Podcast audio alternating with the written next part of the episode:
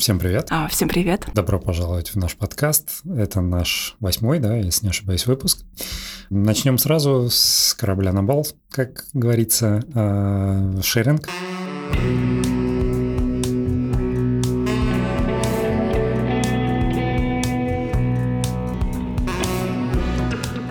Как твои дела, Ксюша? Неделя захватывающая, на самом деле. Это тот самый случай, когда моя жизнь а, кардинально поменялась. Вот. И те, те или иные действия... Ну, Все, просто а, одним словом, моя жизнь кардинально поменялась. А ты как, Армен? А у меня наоборот, у меня все очень спокойно и стабильно. А, я в отпуске, а, в отпуске, в котором ничего не происходит. Я постигаю дзен. И тоже неплохо, полон энтузиазма, оптимизма, и надеюсь, что этот выпуск получится интересным и насыщенным. Что ж, я думаю, мы можем начинать. Мы решили поговорить о теме, которая может быть чувствительна для очень многих в нашем обществе, как мне кажется, о теме отношений, точнее, о теме измен перемен э, в отношениях паре. Что ты думаешь по поводу этой темы и по поводу того, что нам стоит, на что нам стоит заострить внимание? Блин, я думала, что про браки будем говорить. Ну, смотри, как бы измена, она невозможна отдельно от брака. Ну, конечно, она возможна в отношениях, которые официально не зафиксированы. А вообще наш подкаст ведет сам себя, поэтому отлично, что ты об этом сказала. Давай обсудим сначала, что из себя представляет брак как таковой, потому что этот термин тоже довольно широко трактует трактуется, как мне кажется. Ну да. Я думаю, наши слушатели уже очень часто слышали такое понятие, как сверхэго. И я считаю, что брак – это вот как раз сверхэго для пары, для любви, для желания и для всего того, что происходит в паре. Это первое. Но хочется, наверное, обратиться к тому, из чего вообще строятся браки. Как они строятся? Как ты думаешь, на чем основан брак? Хороший вопрос. Это как раз э, к слову о том, насколько может быть разное толкование. Да, да. А если ты спрашиваешь у меня лично как у персоналии, то для меня брак строится на ну, взаимоотношениях любящей пары, на принципах взаимного доверия и уважения, совместного роста и при этом а, малообъяснимого чувства а, влечения и любви друг к другу. Угу. Наверное, вот так бы я это построил.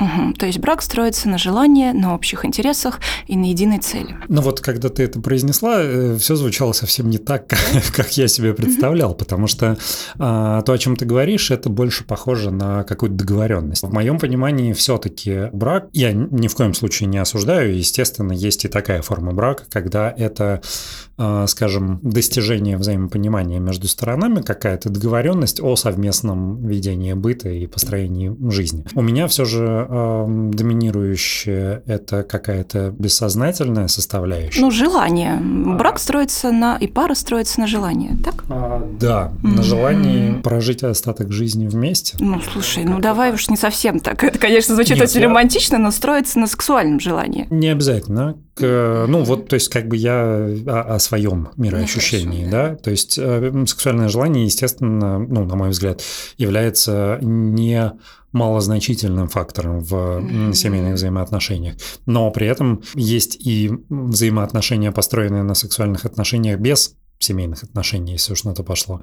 Есть обратная история, когда там есть браки, в которых секс практически исключен, поэтому я бы не стал все сводить именно к этому. Скорее, желание бессознательное именно быть с этим человеком. Вот, хорошее уточнение. И бессознательные желания, они бывают инфантильные и бывают зрелые. Инфантильные желания – это вот как раз э, построение пары из э, ребенок и взрослый, то есть из mm-hmm. такой парадигмы. Вот, то есть э, девочки бессознательно ищут э, папочку, а мальчики бессознательно ищут мамочку. И в таких э, парах, как правило, они очень крепкие, они основаны на нежности, на взаимопонимании, но а, проблема этих пар только в одном, в том, что в них постепенно ускользает желание, потому что желать папу и желать маму – это не, нельзя. Это, то есть э, бессознательно это институциозный запрет. Вот. И тут, наверное, стоит распределить, на чем строятся браки. Есть браки инфантильные, есть браки зрелые. Инфантильные браки строятся на инфантильном желании, как я сказала ранее, и есть более зрелые браки, которые строятся действительно из а, зрелого желания, желание, из того желания, когда я хочу себя, я хочу другого. Вот из такой какой-то парадигмы. Вот. Я предлагаю разобрать сегодня, например, э, взрослые браки, то есть зрелые браки, когда строятся на здоровом желании, когда в паре есть секс, когда в паре есть уважение, когда в паре нет есть равенство и нет неравенства, а, когда в паре есть э, то, что и объединяет пару. А стоит отметить, что очень часто пару объединяет э, какое-то страдание либо невозможность чего-то. Здоровые браки это не исключают, вот, но мы всегда держим в этом уме. А что сейчас удерживает данных партнеров э, вместе? Это страдание или это искреннее желание быть с этим человеком. Так, держим это в уме и идем дальше. То есть брак строится на желании, и брак строится на взаимоответственности и интересах, если мы уж про это. С инфантильными браками все понятно, то есть э, люди вступают в отношения из инфантильных каких-то побуждений, вот, и понятное дело, что когда между партнерами отсутствует желание, отсутствует, э, отсутствует желание друг друга, а, там появляется неприязнь, и, возможно, какая-то это даже может быть появиться психосоматика. Подожди секунду, угу. здесь э, чуть тебя перебью. А, не, не соглашусь Давай. с тем, что все понятно. То есть, условно, ну, как бы все очень понятно на том этапе, на котором мы сейчас это проговорили. Да? Есть там а, девушка, которая ищет себе молодого человека, в котором будет реализован, с одной стороны, образ ее отца, если я правильно понимаю, да. с другой стороны, который не только будет реализовывать образ ее отца, но и выполнять, по сути, функцию этого отца. Я правильно понимаю? Да, в какой-то степени да. Здесь же вот как бы это просто тебе, это просто в какой-то степени мне. Возможно, это не очень просто этой девушке э, поймать себя на это. Бессознательно нет, безусловно. Mm-hmm. У меня, кстати, был такой случай клиентский. Это было во время того, как я это было институтское время, и, соответственно, ты практикуешь. Вот. Mm-hmm. Это был случай клиентки, ну, все данные изменены, и она ко мне пришла с таким запросом, что я хочу замуж только за своего руководителя и ни за кого больше.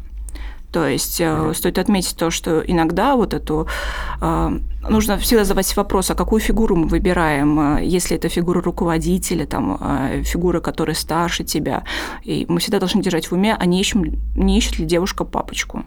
То же самое и с мужской точки зрения, когда мужчина бессознательно ищет а, женский, теплый, принимающий, такой материнский, заботящийся объект, а, который очень знаком, но в котором отсутствует желание. Опять же, это это желание может быть э, на первых этапах, но э, чем больше ты живешь, тем больше пропадает вот это желание. И, в принципе, проблема многих браков, э, которые, пусть даже они были незрелыми, но которые не перешли в следующую стадию, это то, что в них пропало желание только потому, что оба партнера скатились э, не в те позиции, в которых они изначально были. То есть кто-то скатился в ребенка, кто-то скатился в взрослого. Почему так происходит? Потому что у нас в обществе нет эм, вот этого образа мужчины, нет образа женщины, девушки. Вот. У нас, как правило, девочки хватают э, образ матери, потому что мать, матери у нас в России прежде всего матери, а не женщины, а мужчины прежде всего отцы, а не мужчины. И, соответственно, мы бессознательно берем вот эти а, сценарии поведения, условно говоря, и эти сценарии поведения не помогают нам повзрослеть э, вот, mm-hmm. и выйти из инфантильного состояния. Пара ремарок. Я правильно услышал, что начиная в том числе такие условные инфантильные взаимоотношения, пара может эволюционировать в здоровые отношения. Конечно, она может как бы дозреть, и все mm будет там прекрасно. Второй уточняющий вопрос. Э, скажем, как следует поступить мужчине или девушке, который поймал себя на том, что у него есть определенный паттерн mm-hmm. поведения, mm-hmm. есть определенный, скажем, образ девушки, с которой он встречается, а, причем не только визуальный, но именно внутренние, более потому что мы ищем да, ощущения, да. Который повторяется, и он в большей степени похож. Ну, вот здесь, подожди, э, тут э, важно как бы разобрать все детали, чтобы было понятно всем слушателям, да. А мы говорим не только про осознание, скажем, не только про поиск э, человека, похожего на конкретную мать, да? Да, не внешне. А, и не только внешне, ну, то есть не только черты, присущие там, да. скажем, своей матери mm-hmm. в этой девушке, но и просто черты, присущие матери как таковой, или именно своей. Здесь как бы о чем именно речь? А, хороший, кстати, вопрос. Я никогда, кстати, даже и не думала об этом. А, ну, скорее, внутреннее ощущение, оно не должно быть схоже с материнским. Вот. Mm-hmm.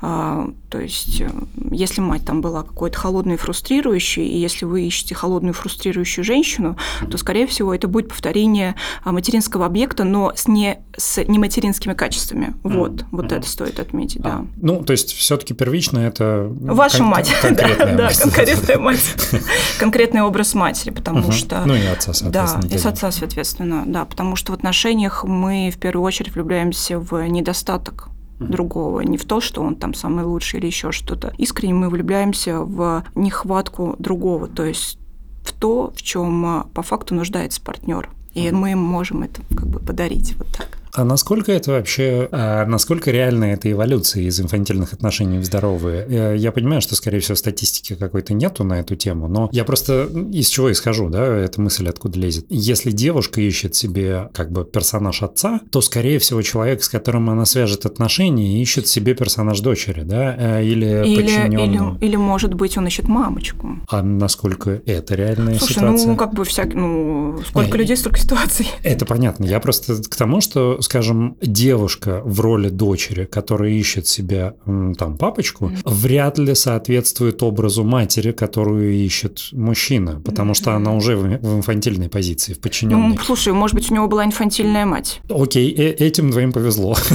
Они смычились. А что с остальными? С остальными, да блин, э, действует очень простая схема. Проекция на проекцию. То есть э, э, я вижу человека и наделяю его тем внутренним недостатком, который мне не дали родители. То есть, скажем, э, мужчина может не, неосознанно принять на себя эту роль, которая на него возлагает. Да, конечно, все они же сходятся, как бы на чем-то сходятся, на чем-то притягиваются.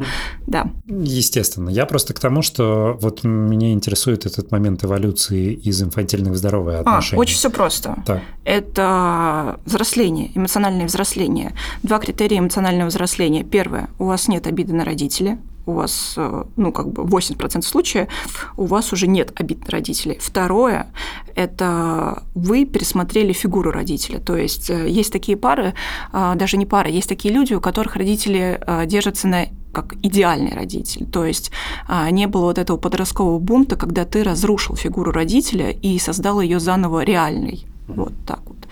И, в принципе, да, ну, все из отношений с родителями. Э, эволюция пары, она постоянно, она там каждый год. Там рождается ребенок, переезд в новую квартиру, ремонт, э, да блин, даже сходили, там попробовали новую кухню. Все это эволюция пары, потому что эта пара виды изменяется. И, соответственно, а, и инфантильные отношения, у них всегда есть способность а, эволюционировать во что-то более зрелое, потому что ну, изначально, на самом деле, если эти отношения не настроены на голове, то там есть какое-то желание. Желание, оно тоже изменяется. Наше бессознательное, как бы там, кто не думал, что оно какое-то, вот оно есть, и оно будет всегда. Нет, оно меняется, оно mm-hmm. меняется. Вот так же, как и ваши привычки, и вкусы, и выборы. Да. В таком случае можно ли предположить обратную ситуацию, когда здоровые отношения да. могут скатиться конечно, в инфантильные? Конечно.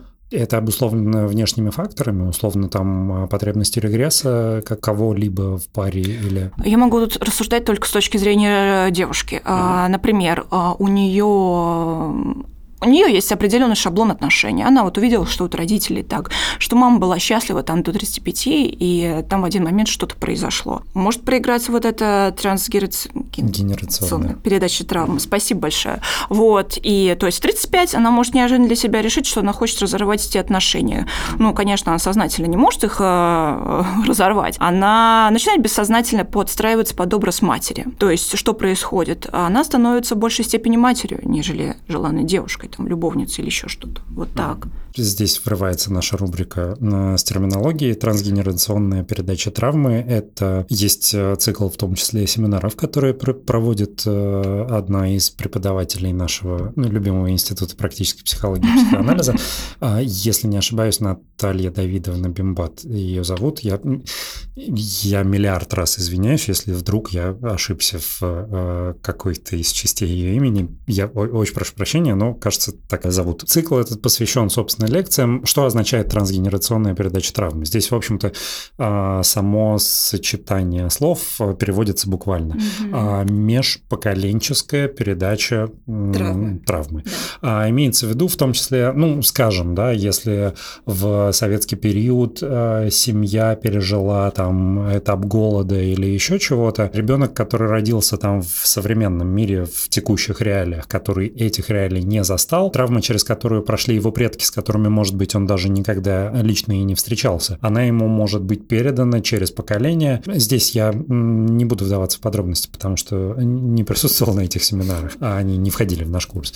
А, но я могу предположить, что частично это через передачу из поколения в поколение а последствия этой травмы, частично, а, если мы предполагаем теории Юнга и Фрейда о бессознательном, угу. это может быть и как бы такой совсем бессознательный. Генов. Э, да, да, на генетическом каком-то условном угу. уровне. Вторая часть у меня, как у адепта всего научного, вызывает некоторые сомнения, но я как бы при этом буду говорить, что я недостаточно разбираюсь в вопросе, в том числе в генетике, чтобы mm-hmm. это отрицать. Поэтому, в общем, как минимум на сознательном уровне это может передаваться. Ну uh-huh. да, на бессознательном уровне. И на сознательном тоже через поколение, через... Ну да традицию воспитания. Традицию да? воспитания, да. Угу. Ну, кстати, хочется привести пример Виктора Франкла, знаешь? Да. Да, угу. вот. И он как раз был как а, узником концлагеря. Узником, да, концлагеря. Угу. А, делали анали... аналитику, хотела сказать. Ну, в общем, есть статистика, что угу. все узники концлагеря, а, которые вышли из него, которые выжили, они а, очень долго прожили, и у них все было прекрасно. Потом у следующего поколения было все тоже прекрасно, а вот у последующего поколения была дикая депрессия э, в тот момент, ну, соответствующую тому возрасту, когда их предки находились вот именно mm-hmm. в концлагере. Mm-hmm. Вот, поэтому, да, это mm-hmm. очень... Но опять же, деньги, э, история с богатством, это же история еще раскулачивания. Ну, в общем, mm-hmm. куча всяких этих тем, поэтому если вдруг что-то появляется в семье такого неожиданного, то всегда стоит копать, а что там скрыто за, у предков. Да, э, очень интересную тему ты тоже затронул, в том числе как бы в своей практике, ну, в своей практике как клиента. У меня не особо есть практики как э, практикующего психолога. Была как раз такая история, такая тема затрагивалась, что, в принципе, в том числе э, последствием вот такой истории, связанной с раскулачиванием, может быть э, ситуация, когда ну, у человека деньги не задерживаются в принципе. То есть есть вот э, бессознательное ощущение опасности, которые несут в себе материальные блага, и поэтому, ну, там, ты получил деньги, ты их тут же потратил на что-то. Ты mm-hmm. что-то купил, но деньги в чистом виде ты стараешься не хранить, потому что это в том числе заложено вот на таком уровне, что завтра придут большевики и все отберут, потому что как бы нечего. Mm-hmm. Вот. Интересная теория, тоже как бы не, не углублялся в нее, не буду ручаться за ее корректность, но на практике в том числе, э, ну, наверное, наверное, признаки неошибочности этого тоже есть. Но нужна, конечно, объективная статистика, чтобы это утверждать.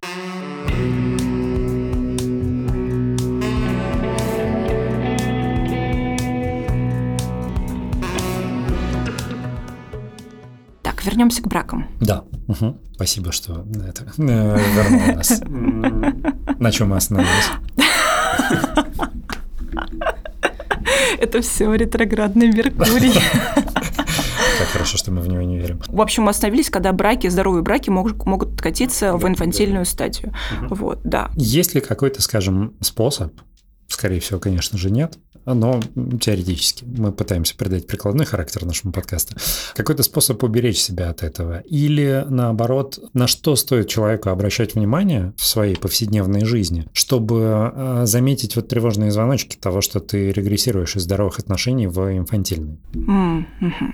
Могу ответить только за женщин, потому ну, что я, ну, как бы знаю, ну, как бы у меня больше информации именно, что касается позиции женщин в обществе. Девушке нужно оставаться девушкой, отслеживать тот момент, когда она становится мамочкой. А мужчине нужно оставаться мужчиной и отслеживать те моменты, когда он становится папочкой. Вот, это, наверное, кратко. Я думаю, когда-то мы раскроем более обширно вот эту тему именно мужественности и женственности, и что вот эти архетипы, они, э, какие архетипы мы несем в общество, какие архетипы мы несем в пару. Вот, потому что от баланса этих архетипов, а, соответственно, зависит и счастье в паре. Да. Итак, мы имеем брак, как таковой. А он может быть инфантильный, может быть здоровый. Дальше я бы сюда ввел как раз свою тему. Да? Mm-hmm. Есть понятие брака, есть mm-hmm. понятие семьи. Различаешь ли ты эти понятия. И как бы есть ли, например, там с психоаналитической точки зрения различный взгляд на брак и семью. Я объясню бэкграунд и суть вопроса, потому что mm-hmm. в моем понимании меня как юриста с семьей, ну, как бы я не буду сейчас вдаваться в терминологию, но как бы меня как юриста в целом, да, я сейчас не про там толкование из семейного Армен кодекса. Да-да-да. Брак в моем понимании, в моей интерпретации, это вещь, которая требует государственной регистрации. Когда ты уведомил государство о том, что ты состоишь в отношениях с человеком со всеми последующими юридическими последствиями. Mm-hmm. Там наследство, совместно нажитое имущество, там и так далее и тому подобное. Семья как таковая, несмотря на то, что семейный кодекс говорит об обратном, что как бы семьей является то, что зарегистрировано. При этом мы живем в обществе, мы понимаем, что есть э, ну, условное понятие гражданского брака, есть в том числе темы, которые мы сейчас в силу новшеств законодательства обсуждать не можем, но есть тоже такие же партнерства mm-hmm. им, имеющие, мы, мы не можем, к сожалению, в силу законодательства э, вдаваться в детали. Есть много разных нюансов. И не все из этого зарегистрировано государ... Э, в государственных органах. Mm-hmm. Например, я знаю много случаев, когда там мои друзья прожили 8 лет в совместных отношениях, не регистрируя свой брак, из, потому что не видели в этом никакой необходимости. Но это бессознательная попытка сохранить желание. А, так, вот, давай, все, у тебя уже есть материалы, давай, все рассказывай, что ну, ты что, думаешь а, Давайте тогда скажем так, как устроено мужское и женское желание. Uh-huh. Если у мужчины это желание коллекционировать, условно говоря, uh-huh. девушек, вот, у женщины желание строится найти того самого, uh-huh. вот, и это желание, очень часто это желание живет до того момента, пока это все носит неофициальный характер. Как только только становится печать, а, у женщины сразу в голове щелкает, вот он тот самый, а у мужчины а, включается такая мысль, что нужно искать следующее. У незрелого мужчины, скажем так. Uh-huh. Вот. И поэтому, да, действительно, брак – это попытка сохранить желание, потому что желание очень часто, и любовь очень часто, они а, живут именно в, как это слово называется, в в невозможности. То есть, смотри, брак – это уже вот такая стопроцентная возможность быть вместе. А неофициальный брак – это еще возможность потанцевать. Mm. Интересно. Да, я, я понимаю, о чем да. ты, это довольно интересно звучит. Потому что, опять же, я как бы знаю разные кейсы с разных сторон. Там с стороны там, а, жены, со стороны мужа, когда люди не хотят вступать в этот брак. Например, там другая история, когда там, человек состоял до этого в браке, mm. это был неудачный брак, была в том числе там бюрократическая волокита с расторжением mm. этого брака и прочие нюансы. Поэтому, несмотря на то, что люди уже длинное время состоят в отношениях, человек не хочет снова вступать mm. в это, с одной стороны, потому что как бы теперь у него нет ощущения чего-то незыблемого в отношении брака, да, потому что предыдущий уже как бы распадался. А с другой стороны, что если вдруг что, вот эта вот незыблемость, то дальше снова у тебя очень много сложностей бюрократического характера. Здесь очень много рационального, хотя я полагаю, и я как человек, который интересуется и там погружен в психоанализ, я уверен, что это рациональное корнями все-таки уходит в бессознательное. Ну, конечно, оберегает себя от э, вот этого травмирующего опыта. Угу. Да. А, есть обратная история, когда люди, в общем-то, ну, здесь тоже это все на когнитивном уровне. Естественно, бессознательно там все совершенно другие процессы. Когда люди состоят длительное время в отношениях и испытывают необходимость уведомлять государство об этих отношениях, да, типа, зачем нам это, у нас и так все в порядке. После чего э, в их семье возникает ребенок, и дальше уже наоборот, упрощение бюрократических процедур, чтобы там не было потребности в признании отцовства, там с наследством тем же самым, со всеми делами, люди идут и расписываются, чтобы ребенок уже как бы рождался с конкретной фамилией, с конкретным отцом, а не там признание отцовства и так далее. И э, вот это случилось, ну, было триггером, э, причем исключительно формальным. Да? Mm-hmm. Здесь вторая история носит очень такой легкий характер. То есть люди не заморачивались и расписывались они тоже не, раз, не заморачиваясь, чтобы потребность заморачиваться была минимизирована. А, ну, то есть как бы есть разные кейсы. А, Интересно, почему не захотелось заморачиваться? На эту тему у меня есть забавная история. Я э, пришел как-то в торговый центр метро, набрал вещей и в корзинку.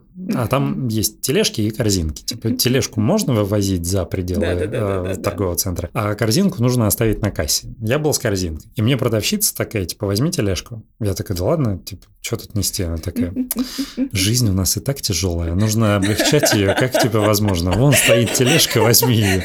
Цитата великих людей, работников метро. А самое ироничное в том, что, ну, это метро недалеко от моего дома, соответственно, я не на машине был, и мне нужно было это тащить по территории метра.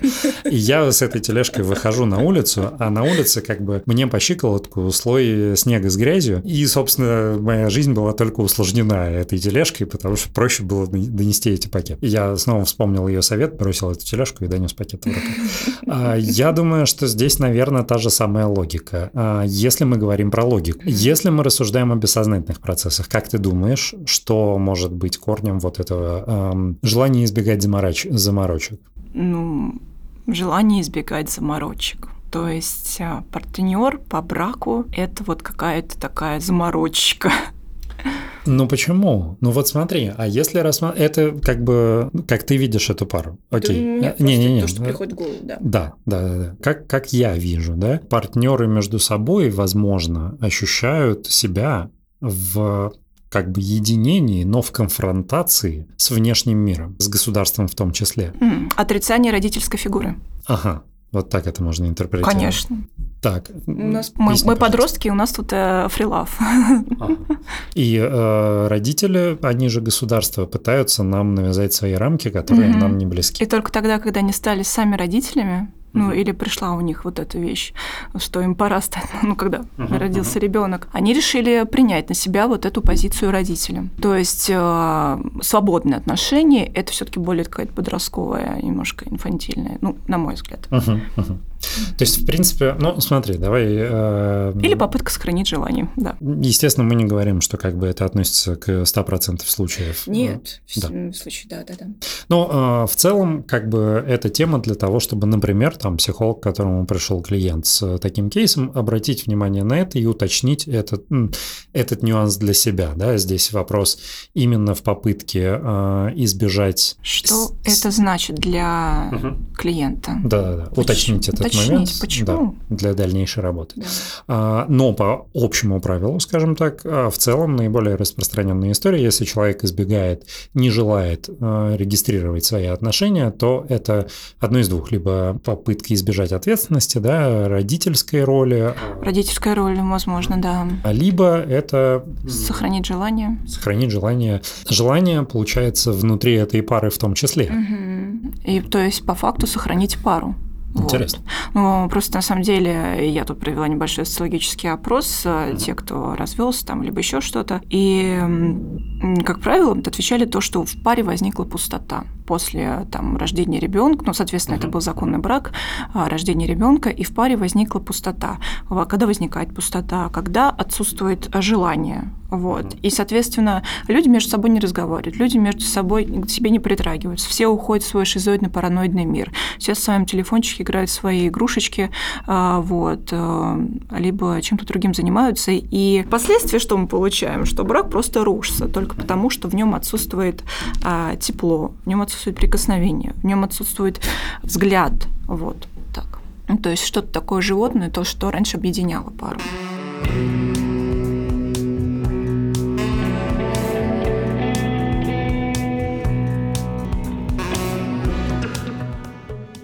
Так мы, в общем-то, и приходим к той теме, которая была заявлена в самом начале. А на данном этапе в таких отношениях может возникнуть измена как таковая. Ну да, это проблема моногамности. Угу. А, вот, давай обсудим само понятие. Что является, скажем, является ли э, там измена конкретно темой для обсуждения в психоанализе? То есть ну... и, и, и институтом как таковым. То есть, э, окей, как психоанализ как таковой рассматривает вообще брак, э, взаимоотношения? Я, я сейчас поясню, да, то, о чем ты говорила до этого, теория о, скажем, условной полигамности мужчин и моногамности женщин, она, наверное, имеет определенные... Э... Она устроена из желания. Если девушка ищет того же самого, то мужчина собирает коллекцию. Я это чуть приземлю и mm-hmm. из образной истории, да. и из психоаналитической, больше в там эволюционную и антропологическую. Ну, чисто теоретически, так или иначе, основным э, инстинктом там живых существ это инстинкт продолжения рода и размножения. Mm-hmm. Поэтому э, женские особи в дикой природе, и в том числе на людей это тоже распространяется, они ищут себе того партнера, у которого наиболее выживаемое потомство может, с которым можно наиболее как бы а, выживаемое плодотворное потомство иметь. Тот самый, да. Тот, соответственно, да, термин тот самый. У мужчин обратная история, поскольку мужчина не обременен, как бы, ну, мужчина, самец в животном мире, а, не обременен есть исключения, но тем не менее, не обременен по, э, необходимостью вынашивания ребенка. То есть для него зачатие это там э, процесс краткосрочный максимально, и его функция на этом заканчивается. Он как раз может э, компенсировать не, не качеством, а количеством. Ну, да. И, соответственно, как бы в этом э, кроются корни вот условной полигамности мужчин и моногамности женщин. На самом деле э, статистика показывает, что процент измен измен среди женщин ничуть не меньше, чем среди мужчин. Но это когда женщина выбирает ос- осознанно мужскую стратегию поведения. В том числе, э, если мы углубляемся, опять же, в тему антропологии и феминности, маскулинности, э, рассвета феминизма и так далее, угу. у этого есть не только как бы Ну да, девчонки захотели корни. взять фалос, потому... А, можно и так сказать. Я про другое, как бы, а, куда это растет корнями, да? До определенного момента женщина в обществе была в большей степени в зависимости от мужчины, с которым она связывает свое будущее. Соответственно, есть большой спрос на мужчин и широкое предложение со стороны женщин. В том плане, что женщина для того, чтобы как бы устроиться в э, том обществе, которое существовало в предыдущих веках, она должна найти себе мужчину. Соответственно, у мужчины нет потребности следить за собой в том числе, потому что у него как бы он есть предложение, которое ограниченное, и у него есть большой спрос. Поэтому как бы рассвет косметики, моды и еще чего-то, он приходится на женскую часть общества. А дальше дальше возникает как бы там промышленная революция, возникает эмансипация, возникает там, э, можно много чего говорить отрицательного про Советский Союз, но в том числе большевики привнесли первыми в мир там право голосования женщин, право работы и так далее. И когда в этой части роли уравнялись, и женщина перестала быть зависима от мужчины для того, чтобы иметь какой-то успех и может строить свою карьеру, там возникла обратная ситуация. Так появляются как бы корни барбершопов на самом деле, строятся в праве женщин на э, голосование и работы на фабриках. Потому что теперь, когда женщина может точно так же зарабатывать, обеспечивать себя и имеет теперь право выбора, с каким ну мужчиной Ну да, женщина быть, больше не обменная валюта. Да. да, соответственно, теперь у мужчин, как в дикой природе, например, э, если ты обратишь внимание, самцы, э, там, павлины, например, они обладают теми самыми пестрыми хвостами, а самки нет, потому что самец должен привлекать эту самку, чтобы она сказала, окей, ты. То же самое сейчас происходит как бы в современном обществе. Мужчины начинают как бы за собой активнее следить, потому что у них есть э, необходимость э, теперь добиваться женщин в прямом и полноценном смысле этого слова. Соответственно, э, говорить о э, там, этих ролях тут всегда антропологически оно может меняться в зависимости от там, строя общества, этапа эволюции и так далее. Так вот, я понимаю как бы вот эту историю да, с там, корнями вот, теории о полигамности мужчин и моногамности женщин, но я ее не приветствую я как личность Я не берусь судить с точки зрения там психоанализа или еще чего-то, потому что, опять же, мы возвращаемся к теме того, что все индивидуально. В одном случае это может быть действительно 100% так, в другом случае это может быть по-другому. Я э, прошу прощения, очень много времени, я сейчас закончу мысль и передам слово тебе. Последний момент, который я хотел отметить, что даже если предположить, что эволюционно и биологически мужчина может быть как бы полигамен, а женщина моногамна, а мужчина и женщина, в отличие от э, там дикой природы, в большей степени наделены интеллектом и абстрактным мышлением. Угу. И между ними есть понятие договоренности, взаимоуважения, взаимоотношений и принципов, на которых эти отношения строятся. Если мы пытаемся все примитивизировать, в том числе в отношениях в паре, то вообще-то человек распространился по всей планете, потому что он засирал то место, где он находился до этого. И если мы говорим о том, что мы исходим из наших инстинктов, то наши инстинкты гадить там, где живешь, а потом переезжать в новое место. Но мы эволюционировали до того, чтобы не делать этого, чтобы иметь отхожие места, строить их и в том числе строить взаимоотношения. Поэтому я считаю, что даже если у мужчины есть э, какие-то бессознательные позывы на полигамность, у него есть точно так же ответственность и договоренность с э, своей женщиной, которую тоже следует соблюдать. Но это мой взгляд. Это не значит, что он подходит всем, потому что кто-то, принимая такой взгляд, может вступить в конфликт со своим бессознательным, например. Все, что ты думаешь? Супер. Про... Да блин, бомба. Что еще могу сказать? Хочу только добавить то, что мужское бессознательное, мужское бессознательное желание устроено так, что, как я сказала, он, ищет, он собирает коллекцию, но вся фишка в том, что он может собрать всю коллекцию в одной девушке. И для этого не зря девушки говорят, я девушка, я могу быть разной. Вот, не зря. А, и поэтому он все свое желание может найти именно в одном объекте любви. И самое правильное разрешение вот этого конфликта, полигамности, это когда мужчина находит всю коллекцию вот той самой, для которого, а для которой и он тот самый. То есть вот так собирается пара. И эта пара этой паре не обязательно там как-то узаканивать отношения. Ну, как бы эти пары хотят узаканить отношения. То есть есть желание, чтобы этот брак был официальным, чтобы, было, чтобы все видели, что они вместе. То есть это не только а, перед друзьями, знакомыми, но и перед государством, то есть и перед родительской фигурой. То есть фактически показать, пап, мама, это мой выбор. Вот. Это то, что хочется добавить. Это э, очень интересное замечание, кстати.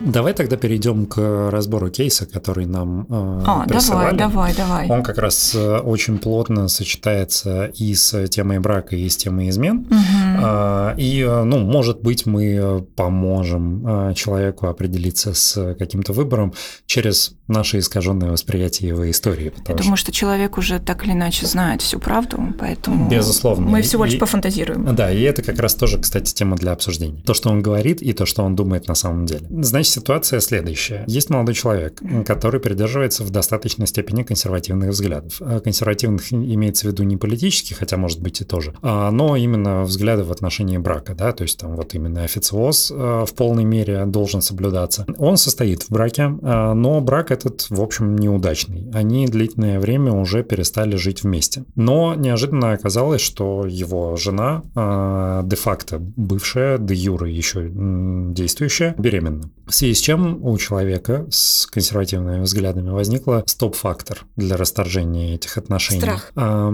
может быть. Сейчас мы придем mm-hmm. к интерпретациям. Он не стал расторгать эти отношения, пока ребенок не родится. После чего ребенок родился, и дальше у него возник вопрос, когда будет уместно мне развестись. Вот когда ребенку исполнится год, или раньше, или позже, дальше. Есть еще деликатные нюансы этой истории. Отношений между ними нет, совместно они не живут. Но он не может строить новые отношения, даже несмотря на то, что там он проявляет симпатию к другим девушкам, они проявляют к нему, они общаются, у них там есть свидания, но когда дело доходит до вещей, которые делают люди в браке, а у него наступает как бы стоп-фактор, я еще не развелся, я так не могу. А, угу. Да, соответственно, вот как бы это одна часть этой истории. Там есть очень много еще дополнительных бэкграундов, связанных там с родителями его, ее, там разными такими нюансами. Я, если честно, не вижу необходимости погружаться в эти детали. Давай попробуем разобрать вот эту ситуацию. А, как ты считаешь, какой а, правильный ответ на его вопрос, и есть ли смысл вообще на этот вопрос отвечать. А какой там первый вопрос? А, ну, он там единственный, когда ему, типа, развестись. Когда да? ему, А, типа, как- развестись, как- когда это- хочется. когда это будет уместно. А, Да. Когда это будет уместно, ну, во-первых, нужно спросить, что вас сейчас удерживает э, в данном браке, что вы пытаетесь сохранить, потому что когда ты не идешь и не подаешь заявление на что-то, ты тем самым э, что-то сохраняешь. Возможно, ты сохраняешь страдания или невозможность следующих отношений. То есть мы, скажем, с одной стороны, мы признаем тот факт, что предыдущие отношения, как бы как отношения, завершены, у них нет шанса. Они не завершены. А, ну да, да. Они не завершены. Ага. Да.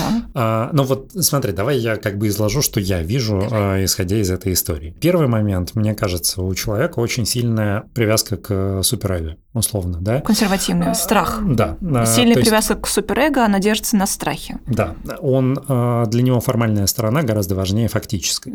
Люди вместе не живут, а отношения, ну, исходя из той информации, которая у нас есть, отношения обречены и невозможны Мгм. дальнейшие. И дальше у него стоит вопрос, а что люди скажут условно, когда Мгм. будет уместно вступать в новые Слушай, отношения. на самом деле, знаешь, что еще нарисовалось? То, что очень строгая родительская фигура. Вот, об этом и речь. То есть, в первую очередь, что скажут родители, разрешат ли они. И э, поиск вот этого вот разрешения родительской фигуры человек ищет в своем окружении, даже не у самих родителей.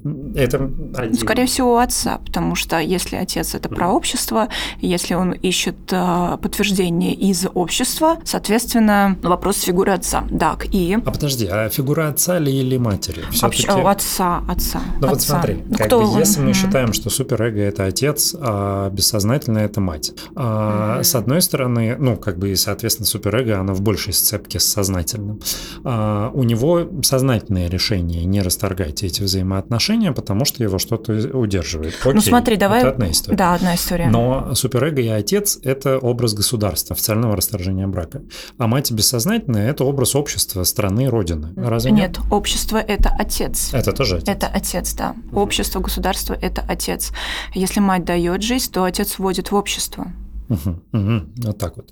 Тогда, тогда у меня, мы сейчас сильно отходим в сторону. Да, а у давай. меня другой вопрос. А что тогда есть э, понятие родины как таковой э, С с позиции? начинается родина? Да, но она, ну вот понимаешь, э, как бы если мы говорим, что бессознательное и эм, образ матери это родина, то в моем понимании в понятие родины в первую очередь входят люди, которые живут на определенной территории, которую мы называем своей родиной Интересно, да, кстати. Не только и не столько там история, язык, природа, потому что природа, например, нашей огромной страны, она очень разнообразна. Люди тоже очень разнообразны, но так или иначе, как бы есть общие черты, э, там язык, история, которая дает нам право называть это одной страной, да, да-да-да. э, единой нацией. Но в таком случае язык и история строятся на людях которые на этом языке говорят, и эту историю, историю строят. Строится и сохраняется. Да. Вот опять, если мать дает жизнь, отец ее сохраняет. Тяжело, да. Давай э, мы сейчас тогда, я понимаю, что, возможно, эта тема и никогда не была предметом исследования, да, давай мы порассуждаем. Тогда э, что в себя включает понятие Родина, если мы рассматриваем его с точки зрения психоанализа? Язык, культура, ну нет, язык, ну то есть то, что тебя окружало там до первых там пяти лет, тот а, то окружение, которое было рядом. Окружение это не есть равно социум. Ну, это люди. Это люди, но люди разные.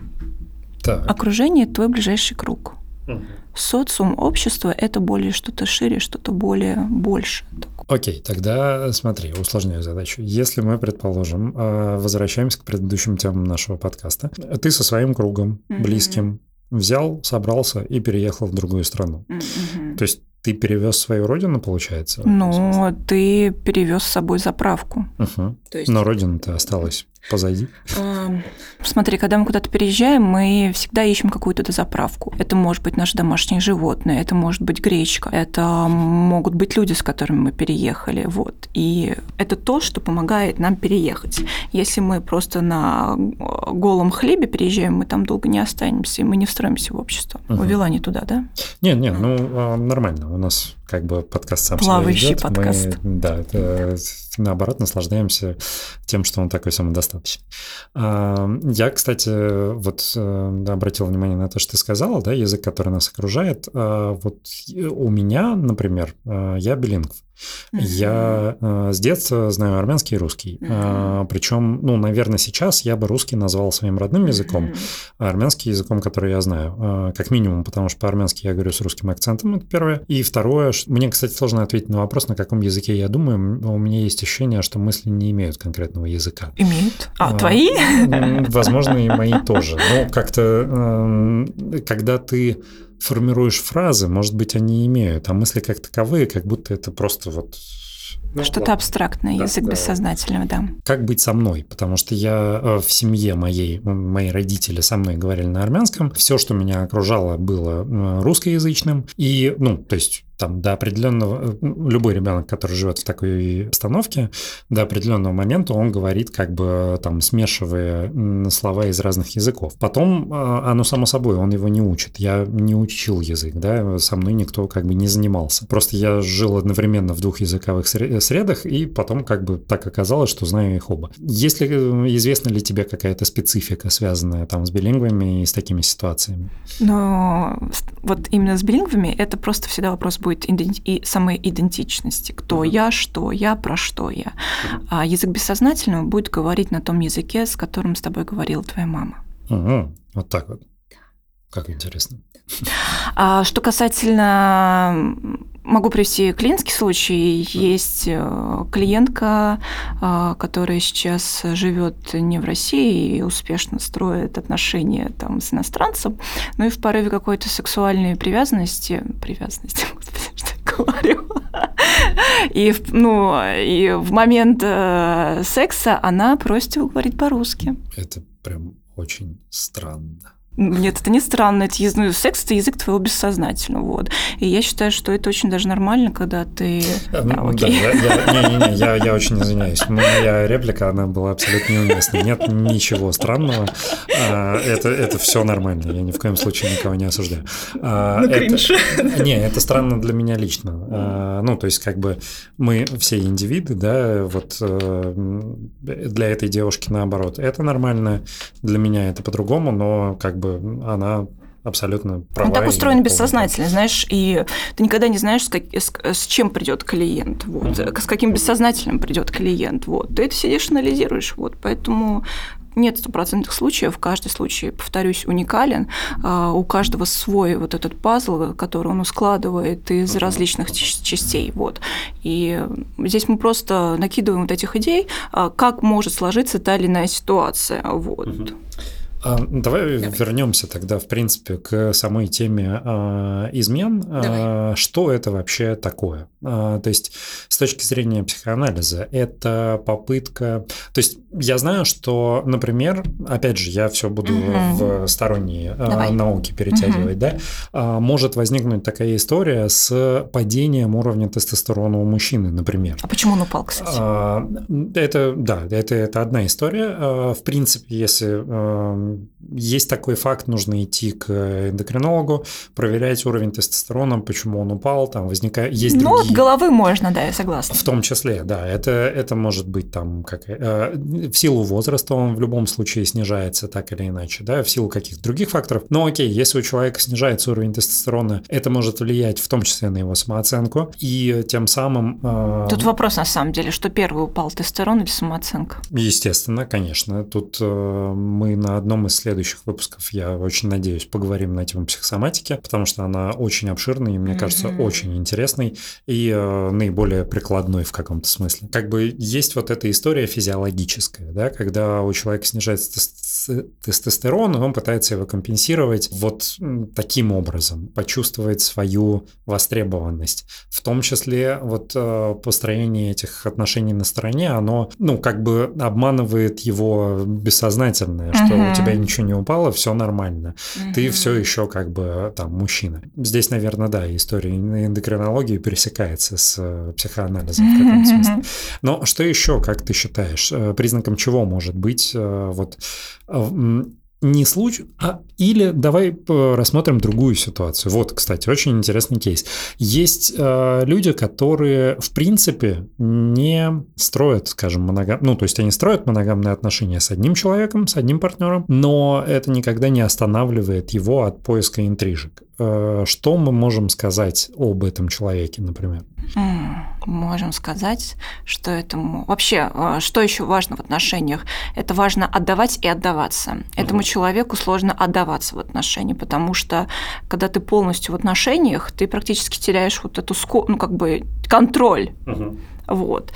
И э, спас это вообще способность задерживаться в отношениях. И если к тебе приходит там клиент, например, который а, не зад... ну, по его рассказам ты можешь понять, задержится он у тебя в терапии или не задержится. Вот есть такой тип клиентов, у которых, эм, да, господи, тип людей, э, у которых при... это вопрос привязанности. Понимаешь, у кого-то есть здоровая привязанность, а у кого-то нездоровая привязанность. И э, здоровая привязанность для них что-то как такое угрожающее. Вот поэтому с построением интрижек, ну, знаешь, что еще очень хочется добавить? То, что мы рождаемся в ощущении, что мы желанны.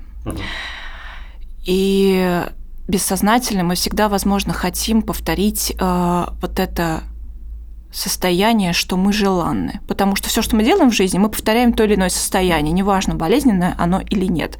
И, возможно, это попытка именно повторить э, сохранить свое желание, что я желанный. То есть у этого человека состояние желания строится на окружающей среде что он... Угу. Я просто, э, ну, знаю один кейс, когда человек э, состоит длительное время в там постоянных отношениях. Угу. Мамки изменяет. А, и не просто как бы изменяет, да, а однажды у него параллельно было еще четыре Ух, какой альфа-самец. Э, вот. Дон Жуан, ненасытный. Да, здесь. Дайте побольше материнской груди. Э, о чем это может говорить? Ну, ненасытность, булимия, что можно еще сказать? Так, ну, как бы... Э, ну, в том плане. Ну, понятно, что... Понятно, какая болезнь.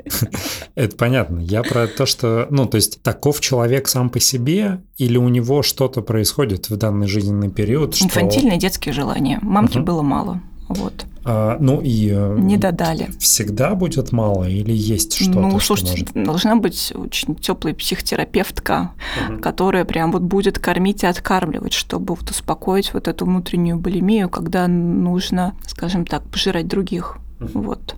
То есть э, здесь э, только психотерапия является, э, если человек считает, ну, что ну, повзрослеет, господи, потому что психотерапия это про эмоциональное взросление, потому что все симптомы, которые у нас так или иначе проявляются, это вопрос уязвимого эго. Уязвимое эго когда? В детском и в подростковом возрасте. Пока человек полностью не встанет на свои ноги, на свою опору, а пока он не будет ожидать, что где-то придет родитель, где-то придет государство, которое там, или еще какой-то большой дядя, который его защитит и успокоит, так и будет продолжаться продолжаться вот эта канитель э, с покорением всех э, женщин. Вот. Я думаю, что это просто мужчина Дон Жуанчик. Так, ну, в принципе, ну, да. Э, у нас это потихоньку подходит наше время, поэтому я думаю, что, блин, очень плодотворный разговор. Как, mm-hmm. как, как жаль, что время так неожиданно подошло. Сеттинг, сеттинг. Сеттинг, да, пришло, настал час для после сеттинга, точнее, приближаясь к сеттингу, наступает момент шеринга. Ксюш, твои мысли? Интересно получился выпуск, на самом деле. Мы, мне кажется, только затронули, пора дальше. Мне кажется, будет и продолжение вот всей этой темы. Вот, потому что то, что я наблюдаю сейчас в обществе, наблюдаю по темам, которые возникают, э, вообще это вопрос отношений. И кто я в этих отношениях. Вот после того, как ты это сказала, у меня сразу возникла мысль, что действительно эта тема очень глобальна, а с учетом того, что в э, наш общественный лексикон возвращается термин «измена родине» а, и там и прочие э, странные э, тезисы, а, то да, мне кажется, что эта тема действительно становится все более и более актуальной, и это очень забавно, как можно проецировать психику одного человека на целую страну, на все человечество, на конкретное общество, насколько понятие психики пластично и универсально, и насколько же прекрасно то, что мы решили э, заняться этим подкастом. Спасибо да. тебе большое Спасибо за тебе большое, сегодняшний Роман. выпуск. Спасибо ребятам, что слушаете. Ребята, взрослеем. Ну, обязательно. И потом обратно регресс, потом снова остаемся с нами, подписываемся, ставим лайки. Все, всем пока. Пока. thank you